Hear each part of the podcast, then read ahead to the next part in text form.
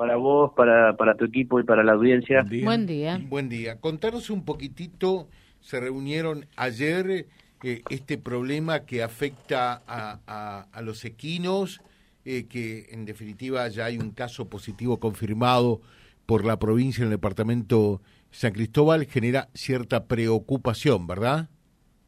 Sí, sí, así es. Nosotros convocamos a una reunión de, emergencia en el día de ayer, eh, preocupados y ocupados por esta por esta cuestión, que, que, bueno, al principio parecía que iba a tener una, una gravedad en base a algunos videos y alguna información que después fuimos descubriendo y analizando y comprobando de que era errónea.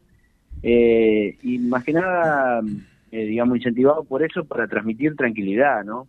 eh, eh nos apuramos a, convocar esta reunión que, fue en el día de ayer a las 6 de la tarde, en donde, bueno, fue muy convocante, es un, es una, un tema que movilizó mucho a instituciones, a, médicos representando la salud pública de la municipalidad, muchos productores, bueno, obviamente el SENASA, que es quien tiene la, autoridad para, para dar información y, y para, digamos, eh, eh, tomar los recaudos necesarios eh, para que esta enfermedad no se propague.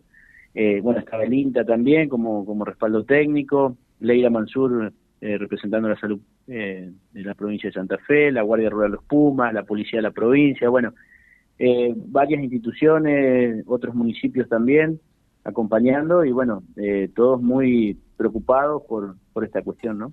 Claro que sí, pero en definitiva eh, no es tan grave como se presumía esto de la encefalomielitis.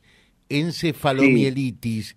Eh, ¿cómo, es el tema? Es, es, una, es un virus, es una enfermedad, de, en realidad está en las aves y mediante eh, el vector que es el, el, mosquito es transmitida a los equinos y también a los seres humanos eh, tiene una incidencia en realidad contagiosa sobre los seres humanos eh, bastante baja, eh, no hay casos registrados todavía y esperemos que no los haya, pero eh, a ver, yo no, no digo que, no sea grave, es grave, pero hay que, digamos, tomar los recaudos suficientes, estar atentos quienes, quienes son productores y quien tienen, las personas que tienen equinos, eh, deben estar atentos ante cualquier síntoma raro que vean sobre el animal, eh, dar aviso inmediatamente al, corresponsal sanitario, al veterinario, eh, y si no lo tienen, buscar uno. el municipio tiene a disposición su, cuerpo de veterinarios para responder ante, esta, ante esta emergencia. y bueno, y, y todavía, o sea, hay vacunas en el mercado, esto es una enfermedad que, que hasta el 2016 eh, era de vacunación obligatoria. Eh, después, como no pasaron muchísimos años que no hubo casos, eh, se, sacó la obligatoriedad y bueno, por ende los laboratorios, quienes producían las vacunas, dejaron de hacerlo masivamente.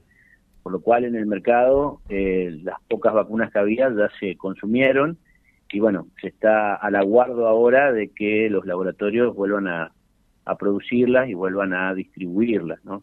Eso va a llevar efectivamente un tiempo, que no sabemos bien cuál va a ser, pero eh, un mes, un mes y medio, dos meses, eh, eh, hasta que las vacunas estén disponibles. Mientras tanto, lo que hay que hacer es prevención, estar atentos e intentar eh, trabajar sobre el vector que es el mosquito, ¿no?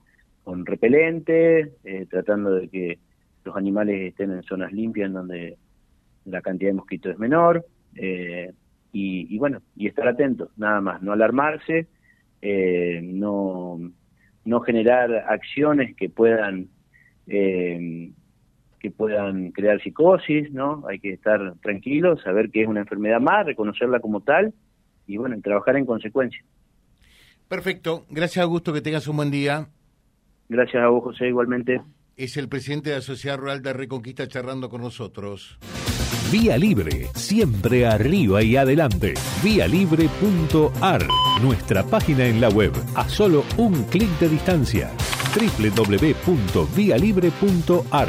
Vía Libre.ar. Vía Libre, siempre en positivo.